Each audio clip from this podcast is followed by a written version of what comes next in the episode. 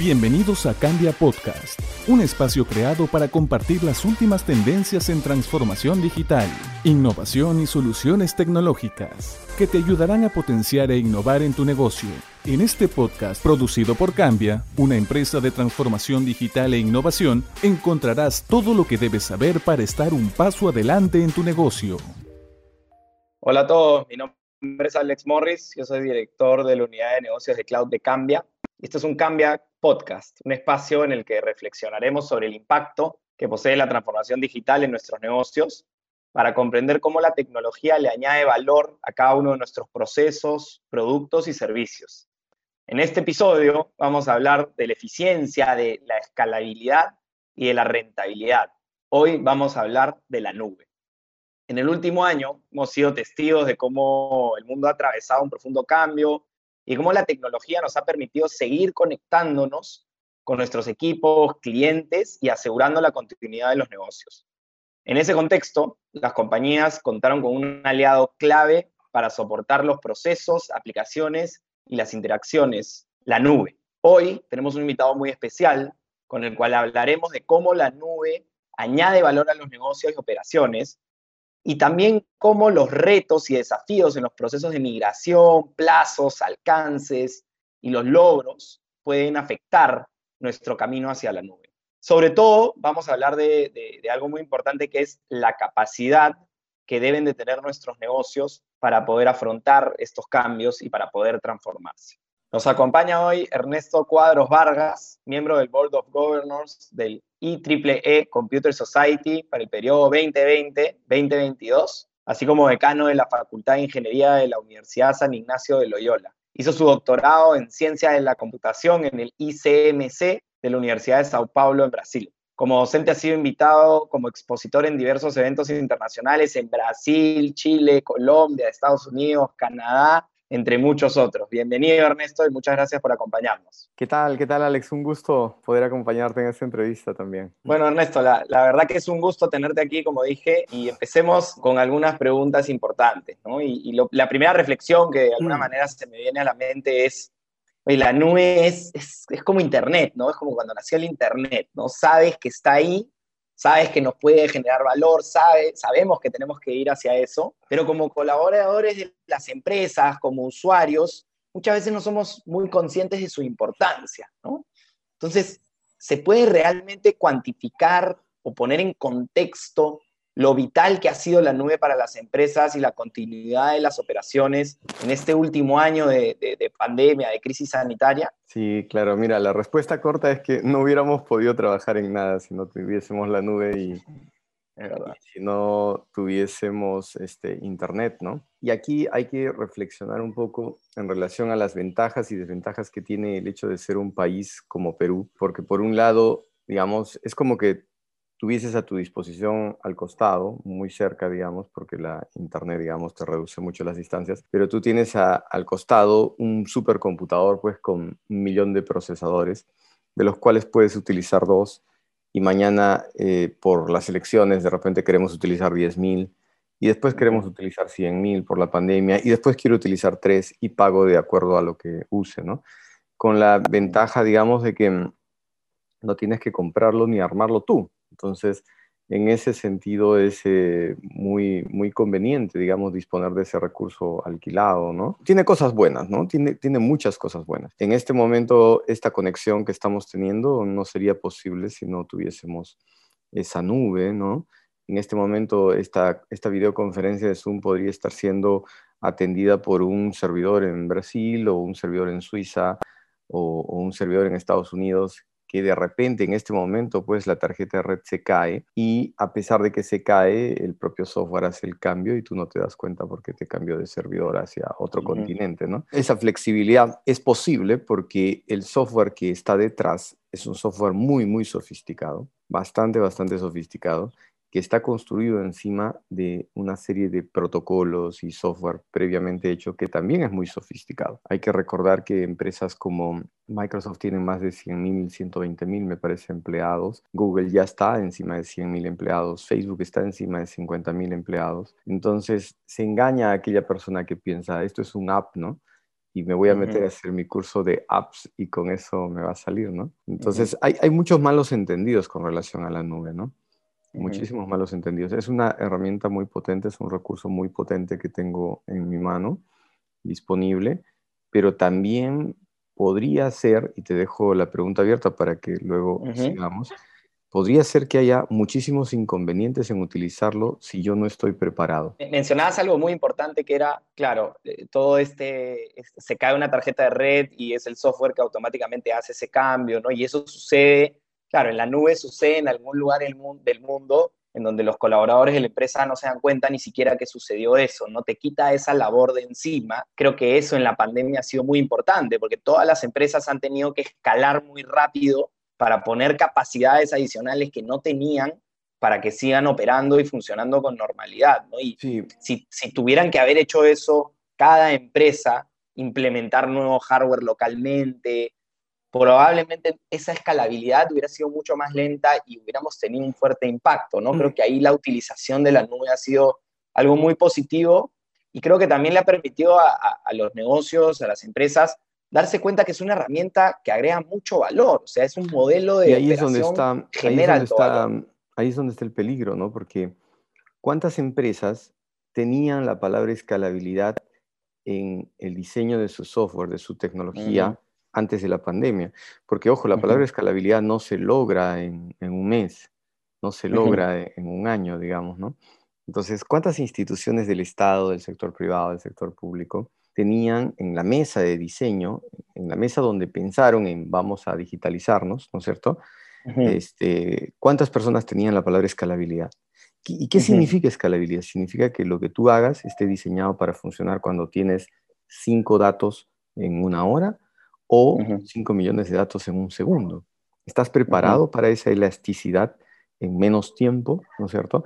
Si yo tengo X, una institución X, ¿no? Un ministerio que tiene que, hacer una determinada operación, tiene que mandar un mensaje de un terremoto, digamos, ¿no? De, una alerta de, algún evento natural, digamos. Si yo tengo que enviarlo a cinco personas, lo mando desde mi celular, ¿no? Un mensaje de texto, como lo hacíamos antiguamente. Oye, y si tengo que enviarlo a 100 personas, mm, de repente hago mi grupito de WhatsApp, ¿no? Pero generar 100 contactos en mi, en mi, en mi celular para después subirlos, mm, no me va a tomar un minuto, ¿no es cierto?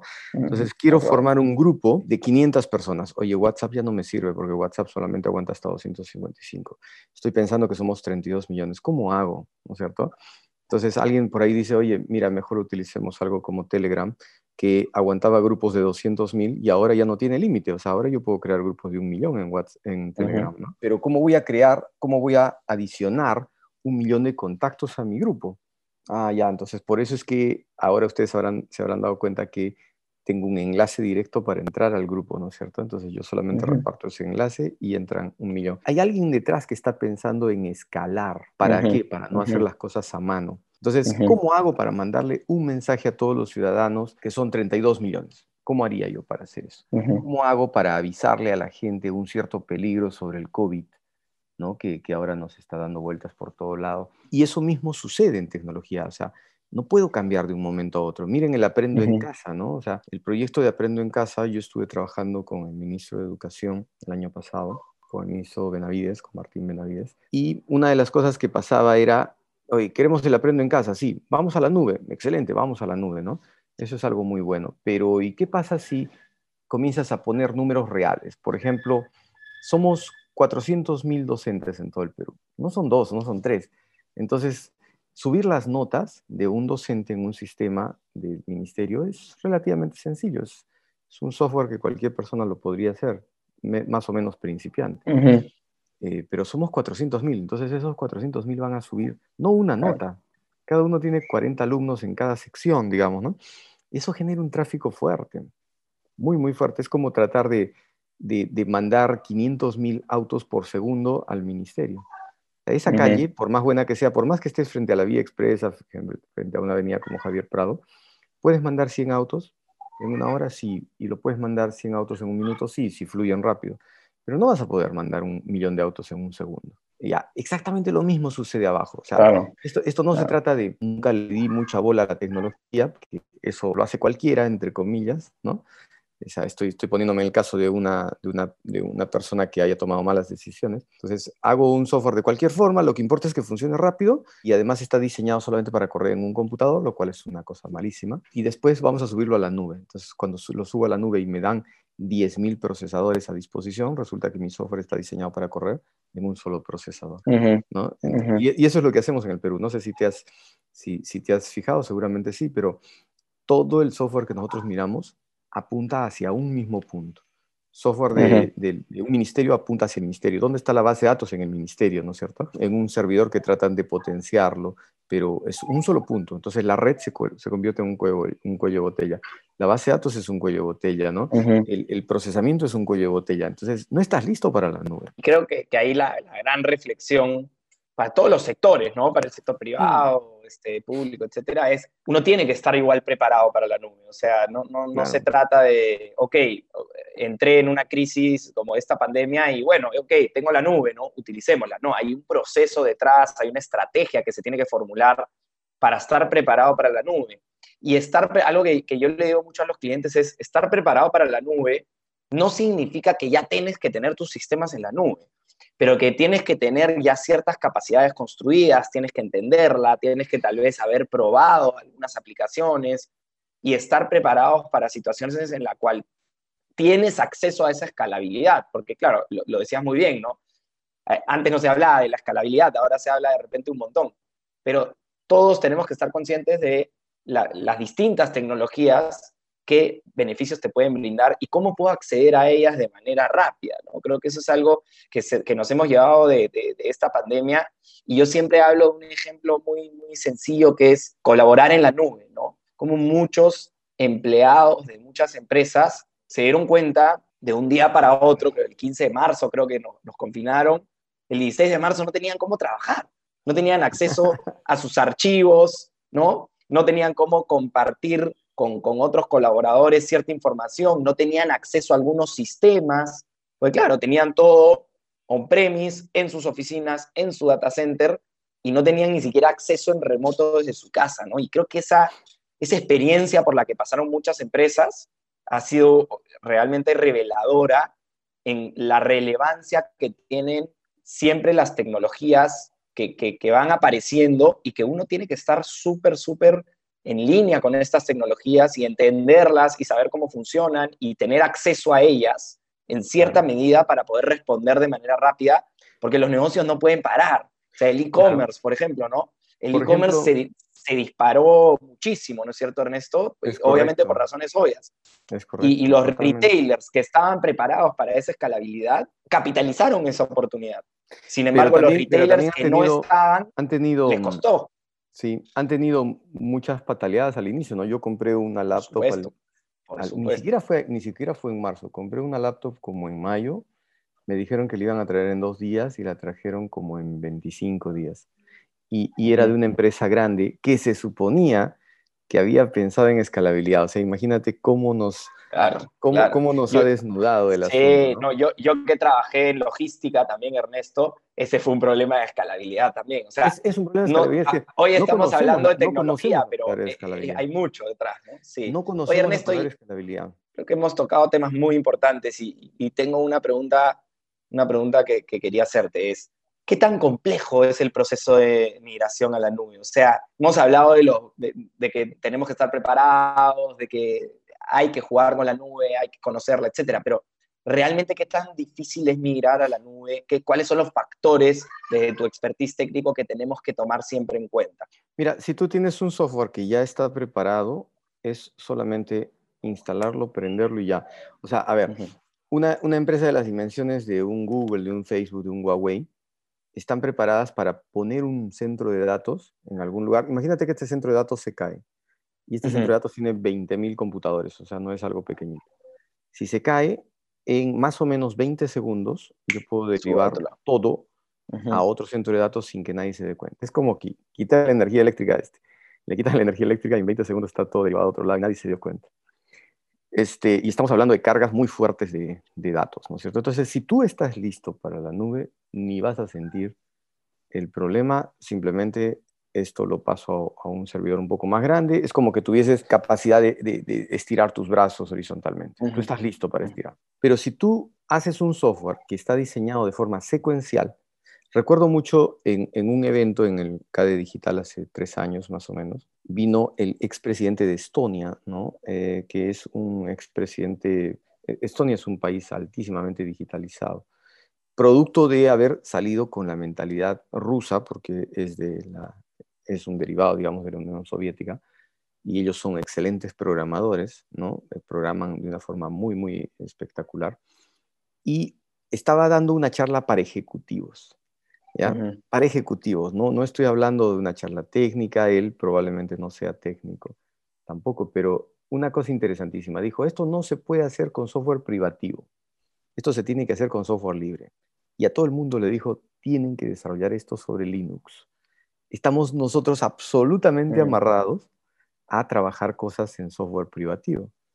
Y cuando llegas esto, llevas esto a una escala tremenda, estás bloqueado. O sea, tú estás inyectando el problema en tu propia institución. ¿De acuerdo? Primer factor. La segunda cosa que dijo es, aquí hay que desarrollar tecnología paralela, no puede ser hecha con tecnología secuencial. ¿Y qué significa eso? Cuando tú programas un computador, tú básicamente un, software es una instrucción detrás de la otra. Es como que nos, tocamos, hacemos una, cadena humana y yo agarro a alguien por el lado izquierdo, a alguien por el lado derecho y formamos una cadena de un millón de personas. Pero ese millón de personas están en un estadio. Entonces, ese millón de personas si están en un estadio y tú la quieres sacar, pero hay una cadena de, una conexión y tú la quieres sacar del estadio, no la vas a poder sacar por 20 puertas. Vas a tener que salir en forma ordenada desde la cabeza por una sola puerta. ¿Eso qué significa en términos de computación? Que si tú haces un software secuencial, solamente está en capacidad de utilizar un procesador en una máquina cualquiera. Cualquier celular hoy en día tiene cuatro o ocho procesadores. Entonces, si yo hago software secuencial y a mí tú me das una máquina con un procesador, lo uso.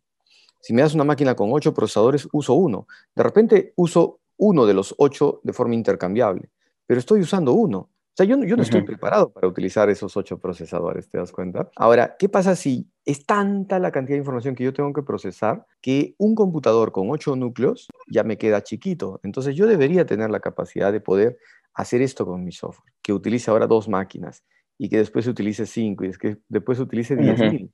La OMPE, por ejemplo, para las elecciones. No puede ser un software que consulta dónde vas a votar y todos van a la misma máquina, ¿te das cuenta? Tiene que estar listo para hacer esto y que me consulten potencialmente en 5.000 máquinas de forma flexible, ¿no es cierto? Entonces, cuando yo ya hice software paralelo, que significa listo para que corra en múltiples núcleos en una máquina, o ya hice la migración es más sencilla. Distribuido, ¿no es cierto? Para que corra en múltiples máquinas y estás listo de forma elástica, horizontalmente, entonces, bacán, puedes hablar de la nube. Oye, si tú hiciste el software como, como, como quisiste, digamos, ¿no es cierto? Porque Dios es peruano, y llegaste a la conclusión de que corre porque lo corriste con cinco clientes o diez clientes por hora y piensas que eso está listo y, nunca te has dado el trabajo de mirar cuánto es el uso del microprocesador por segundo, digamos, y de repente te das cuenta que estás usando el 2%, ahí no estamos listos, ¿no? Una vez alguien del, del gobierno me decía, Ernesto, pero este software que hemos estado utilizando ha atendido 3 millones de transacciones en los últimos dos años. O sea, es una, cantidad espectacular, 3 millones. A ver, espérate un ratito. ¿Cuántos segundos hay en dos años? ¿no?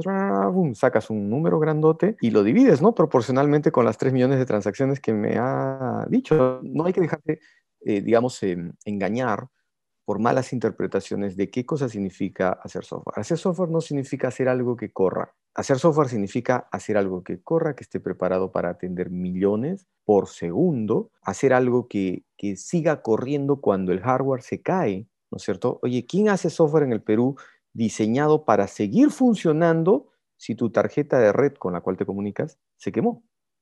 ¿Quién hace eso? Google hace eso, Facebook hace eso. En el Perú, ¿quién tiene idea de que eso es una cosa fundamental? ¿Quién está enseñando eso en las universidades? ¿Te das cuenta? Ahora, Ernesto, de, lo que te entiendo, para migrar, digamos, para entender la dificultad de migración. Entonces, algo que tú consideras crítico, obviamente, es la estrategia que se plantea analizando a fondo cómo están construidas las aplicaciones que uno tiene que subir. O sea, ese es un componente determinante en qué tan fácil puede ser ir a la nube o no. Ahora, no es eh, algo que te detenga de ir a la nube, simplemente hay que, hay que definir bien si es que de repente esas aplicaciones necesitan modernizarse, necesitan una rearquitectura o necesitan reconstruirse en algún caso. Exactamente, exactamente, claro. O sea, yo, digamos, me he acostumbrado a, mover, a moverme toda la vida en algo con velocidad de un triciclo y de repente aparece una autopista de 10 carriles al costado. O sea, no hay forma de que yo utilice esos 10 carriles. puedo moverme, puedo intercambiar de carriles, pero, pero si es que alguien estuvo preparado Em, a velocidad de transbordador espacial a mi costado, mi vecino. Entonces, eh, a él le pones una autopista de esas dimensiones y, va a acelerar muchísimo y va a poder despegar y va a llegar a 30.000 kilómetros por hora. Y yo voy a tener mi triciclo, voy a seguir avanzando y de repente, ah, y, hay un detalle más que también es muy, muy, muy importante, Alex, y es que este, hay gente que se mueve en triciclo. esto es una carrera de transbordadores espaciales, eso es lo que hay que entender. Ya no, no es una carrera de, combis, de autos y bicicletas, no, es una carrera de transbordadores espaciales. Acá se mueve la gente muy, muy rápido. Y hay gente que se compra su triciclo, que ni siquiera es fabricado acá, sino que se lo traen de China, ¿no? Y está súper contento. Entonces yo me encuentro contigo, le digo, Alex, ¿te acuerdas dónde estábamos este, hace un año allá, no es cierto? Sí, mira, hemos avanzado, te digo, ¿no? Y de repente tú también tienes un triciclo un poco más sofisticado que el mío, pero ninguno de los dos se da cuenta de la velocidad del transbordador espacial de nuestro vecino. Y hay un detalle importantísimo y es que de repente yo digo, Alex, hemos avanzado en mi empresa y tú me dices, oye, pero has avanzado. ¿A dónde querías llegar? Al aeropuerto. Muy bien, ¿y para qué te has movido para allá si el aeropuerto está para allá? Para el otro lado. Correcto. Entonces, avanzar, o sea, moverte de donde estás, no significa avanzar, porque tú tienes que tener una idea, técnicamente hablando, de todos los detalles técnicos que involucra esto por debajo para que tengas la seguridad de que ese cambio que estás haciendo te está llevando a la solución. O sea, nos estamos aproximando a Estonia, nos estamos aproximando a Corea, o estamos retrocediendo porque estamos creando un nuevo problema que antes no teníamos. Eso es algo muy, muy importante en nuestro medio. Por ejemplo, una cosa súper simple, ¿no? que, la digo, que la digo varias veces, es este, en una institución debería ser prohibido, y, y ojo, puede ser tranquilamente causal de despido, que alguien mande un documento en correo electrónico anexado, con, un documento anexado, un Excel anexado. Eso es causal de despido. Eso es causal de despido y para que te metan un juicio. ¿Por qué? Porque si yo mando un correo electrónico y lo mando a, cinco personas, ¿no es cierto? Estoy generando cinco copias de lo mismo. Esta persona saca esa información, la filtra fuera, ¿no es cierto? Y listo. No tienes cómo rastrear eso. Segundo, le digo, señores, revisen este balance y me hacen sus observaciones. Entonces los cinco hacen sus observaciones. es, un crimen, como tú dices. En diferentes lugares y me devuelven cinco documentos con diferentes grupos de celdas cambiados. Entonces yo recibo los cinco y digo, ok, y ahora, ¿y dónde cambió esto, no?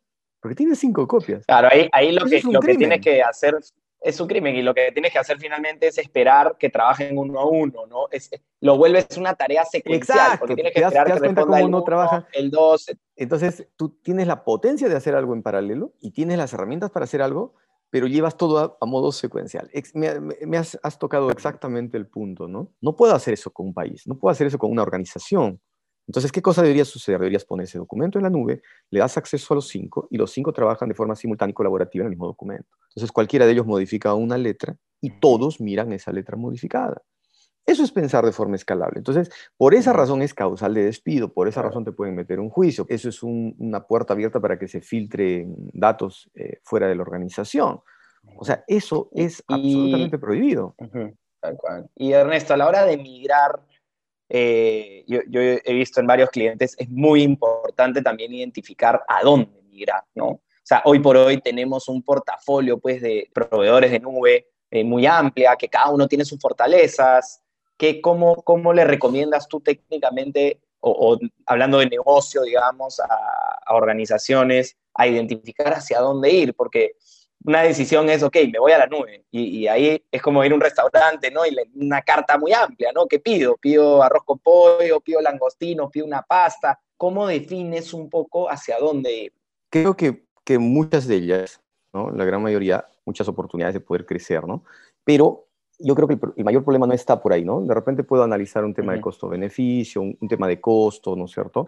Hay que recordar que eh, los servidores de, nube suelen cobrar por kilobyte transmitido, por cada consulta que tú hagas, por cada request, se llama, ¿no? Por cada pedido de consulta que tú hagas. Entonces, eh, oye, si mi, si mi negocio es algo que, que digamos, voy a hacer cinco requests, ¿no es cierto? Y me cobran un centavo, excelente, ¿no es cierto? Súper rápido para decidir. Si yo soy algo como el, no sé, pues eh, algo como lo que mencionaba, ¿no? El Ministerio de Educación y son 400 mil docentes, 8 millones de escolares y van a transmitir video durante 6 horas y video no transmite un byte, sino son muchos kilobytes por segundo. Y para 8 millones de escolares y me van a cobrar por kilobyte transmitido, tal vez la solución no sea ir a la nube.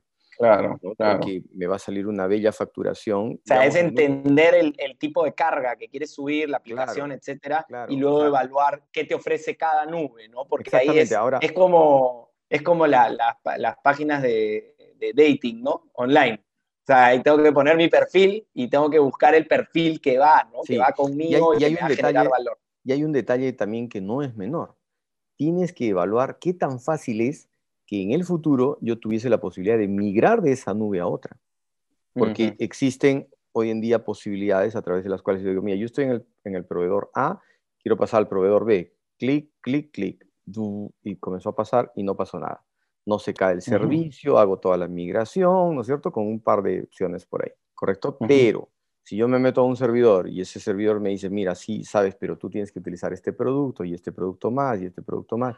Entonces, en realidad estoy como atrapado en esa tecnología y no voy a poder salir hacia, hacia otras. ¿no? Es un factor importante. Ahí hay que tener mucho cuidado porque no se trata de entrar y entrar en medio de un ecosistema que me va a atrapar y que después cuando yo quiera moverme me doy cuenta que estoy tan atrapado y tan enredado en esa telaraña que termina siendo un esfuerzo el doble. Es un poco alineado con lo que mencionabas del software libre, ¿no? Así como deberíamos de apuntar a desarrollar en software libre, deberíamos apuntar también en subir empresas, cargas en clásicas, libre. Empresas clásicas de software libre lo han potenciado más, ¿no? este tipo, no sé, IBM, Amazon, Google, Huawei, ¿no? Facebook, todas ellas trabajan en Linux. Empresas que habitualmente eran software privativo, como Microsoft, también han entrado en Linux. O sea, eh, las nubes de, la propia Microsoft te ofrecen soluciones. Claro, Eso significa algo, ¿no? Eso significa algo, porque no es que esté entrando eh, eh, esa empresa chiquitita, no, son empresas muy, muy grandes. Entonces, hay una tendencia a nivel mundial, ¿no? hay una tendencia muy, muy fuerte. Eh, no sé, empresas como Oracle, por ejemplo, también están muy fuertemente apostando encima de soluciones de Linux. O sea, tenemos que entenderlo porque esto ya ha venido desde hace más de 20 años, digamos, más de 20 años. Ahora está mucho más visible. Esta videoconferencia está corriendo sobre software, sobre software construido, en software libre. Puede ser una empresa este, privativa, ¿no es cierto? Pero detrás todo lo que da soporte a esa videoconferencia es software libre. ¿no? Oye, Ernesto, eso me lleva a, la última pregunta que tengo, que es, una vez que estoy en la nube, ¿no? Eh, ya hemos hablado de los beneficios que te da la nube, la escalabilidad, el proceso de migración, qué factores eh, tenemos que evaluar.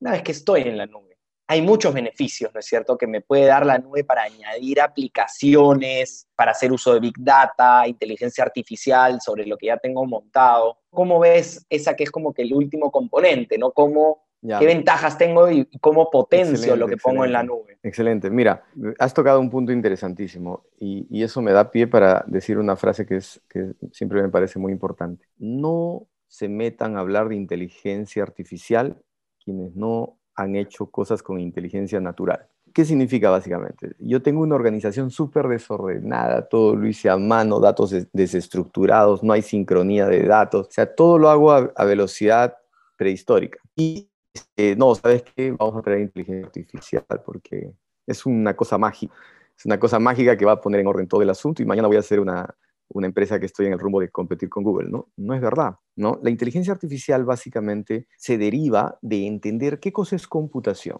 Y computación es un binomio formado entre el ser humano y el computador. El ser humano aporta inteligencia y raciocinio, pero es muy lento, y el computador aporta altísima velocidad, pero es muy bruto. Toda la magia que nosotros miramos detrás del computador es debido a su velocidad, pero no es una velocidad descontrolada, no es, no es como manejar una combi con alguien que no sabe manejarla, ¿no? Eso es un peligro. Entonces tiene que ser alta velocidad explotada a través de una secuencia de instrucciones que son millones de instrucciones por segundo, ¿no es cierto?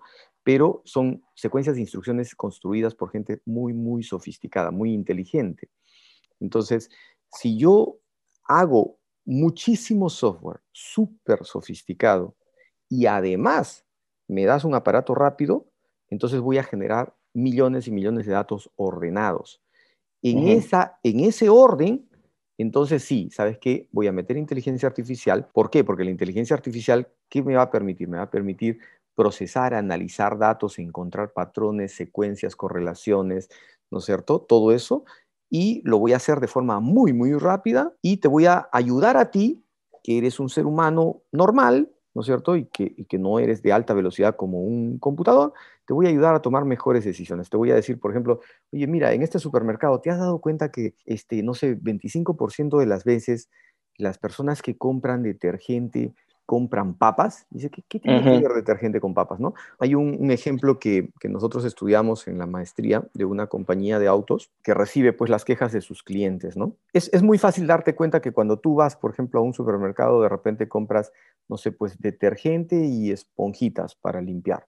Eso puede tener una correlación, ¿no es cierto? si compras vino, puedes comprar una cerveza. Ok, tienen alguna correlación. Pero de repente comienza a llamar un cliente y le dice, señores, este, tengo una queja con este auto maravilloso que ustedes me han vendido, ¿no? Sí, dice, ¿qué pasa? Mire, cuando voy a comprar helados con mi hija y compro helados de fresa, salgo de la heladería y el auto no prende. Pero cuando compro helados de vainilla, salgo y el auto siempre prende. ¿Qué cosa tiene que ver una cosa con la otra? Entonces, como siempre hay que atender al cliente y siempre hay que, ¿no? No hay que tomarlo muy a la broma, y además el cliente no estaba bromeando, pues hacen el experimento, van una, dos y diez veces, y las diez veces se cumplía lo que decía el cliente. ¿Qué quiero decir con esto? Hay muchas veces, muchas veces ocurre que los datos se relacionan de forma obvia, al punto que el ser humano se puede dar cuenta sin analizar ningún dato a, millones por segundo. Pero hay muchas veces en, en la cual la información se correlaciona de forma indirecta, no obvia, y es ahí donde ocurre la captación o generación o detección de gran conocimiento que te puede ayudar a que la empresa mejore muchísimo. En este auto en, particular lo que sucedía es que el helado de fresa estaba al fondo de la heladería, el helado de vainilla estaba al inicio de la heladería y lo que sucedía es que por un tema de distancia, era un tema de tiempo, no era un tema del sabor del helado, ¿no es cierto? Como aparentemente fue reportado, eso provocaba que el auto parado afuera tuviese una evaporación de algún líquido que tapaba un conducto eh, producto interesantísimo de más tiempo interesantísimo ejemplo claro. Y, a eso a, eso justo quería quería llegar o sea ya una vez que, que, tienes las aplicaciones en la nube una vez que tienes toda la data en la nube no qué importante es la data o sea en dicen que las organizaciones explotan menos del 5% de la data disponible. Yo creo que menos. Y, posiblemente menos. Yo creo que menos. Te poner ya, empezar a tener las cosas en la nube, las aplicaciones, ¿no? Te permite acceder a todo un mundo de mm. aplicaciones adicionales, que hay que estar preparados, como tú dices, ¿no? Has, tocado un punto importante también. Mira, cada vez que yo doy un clic en un aplicativo, cualquiera, ¿no? Aquí yo, digamos, doy clic en cualquier ventana, eh, en, el, en Facebook doy like, digamos, el aplicativo detrás tiene la posibilidad de capturar quién lo hizo, a qué hora lo hizo, en qué posición geográfica estabas, latitud, longitud, y con eso yo puedo detectar en qué distrito, en qué provincia y en qué región. Puedo correlacionar eso con el sexo de la persona, su hombre, mujer. Oye, mira, esta persona tiene entre 30 y 35 años, eso me permite correlacionar. Oye, mira, esta persona es de Cusco, pero está viviendo en Trujillo y se está haciendo atender en este momento o, está accediendo en este momento al servicio desde Lima. Todo eso me permite correlacionar, ¿no es cierto? Información. ¿Cuál es tu ancho de banda, de subida, de bajada? ¿Con qué tipo de dispositivo estás? ¿Qué marca es? ¿Qué versión? ¿Cuántos núcleos de procesamiento tienes? Eh, o sea, ya saqué 20 datos. Sí, las posibilidades se empiezan a, exponencialmente a aparecer, crecer. un clic, un clic te puede fácilmente generar 20 datos. No te genera un clic. Ese es el secreto de una empresa con las dimensiones de Google de Amazon, de Facebook. la potencia del clic, ¿de acuerdo? Eh, si tú te das cuenta que detrás de un clic hay 20 datos, te vas a dar cuenta que detrás de la receta de una aspirina que me da un médico en un hospital, detrás de esa aspirina yo también puedo detectar quién lo hizo, lo hizo el doctor Alex Morris, él es cardiólogo, entonces hago vínculos con cardiología. Sucedió un día miércoles a las 3 de la tarde, el, paciente era hombre de, 40 años, el paciente vino de qué lugar, dónde, dónde vive, dónde ocurrió eso, en qué latitud, longitud, y saco lo mismo de una aspirina. claro. Entonces, mira, primer, primer nivel, no me doy cuenta que hay tanta data detrás de un clic.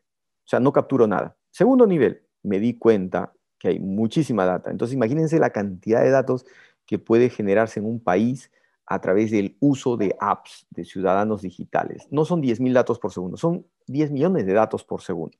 Entonces, mi arquitectura no puede ser centralizada, no puedo tener mi base de datos en un solo lugar, no puedo tener mi base de datos en la costa, no debo tener datos en Lima. Ojo con esto, porque aquí es donde ocurre un error tremendo. ¿ya? No debo, no es recomendable tener datos en Lima. ¿Por qué? Porque estás frente al cinturón de fuego. Aquí van a haber terremotos en cualquier momento. Y cuando ese, ese data center se caiga, este, todo el Perú se desconecta.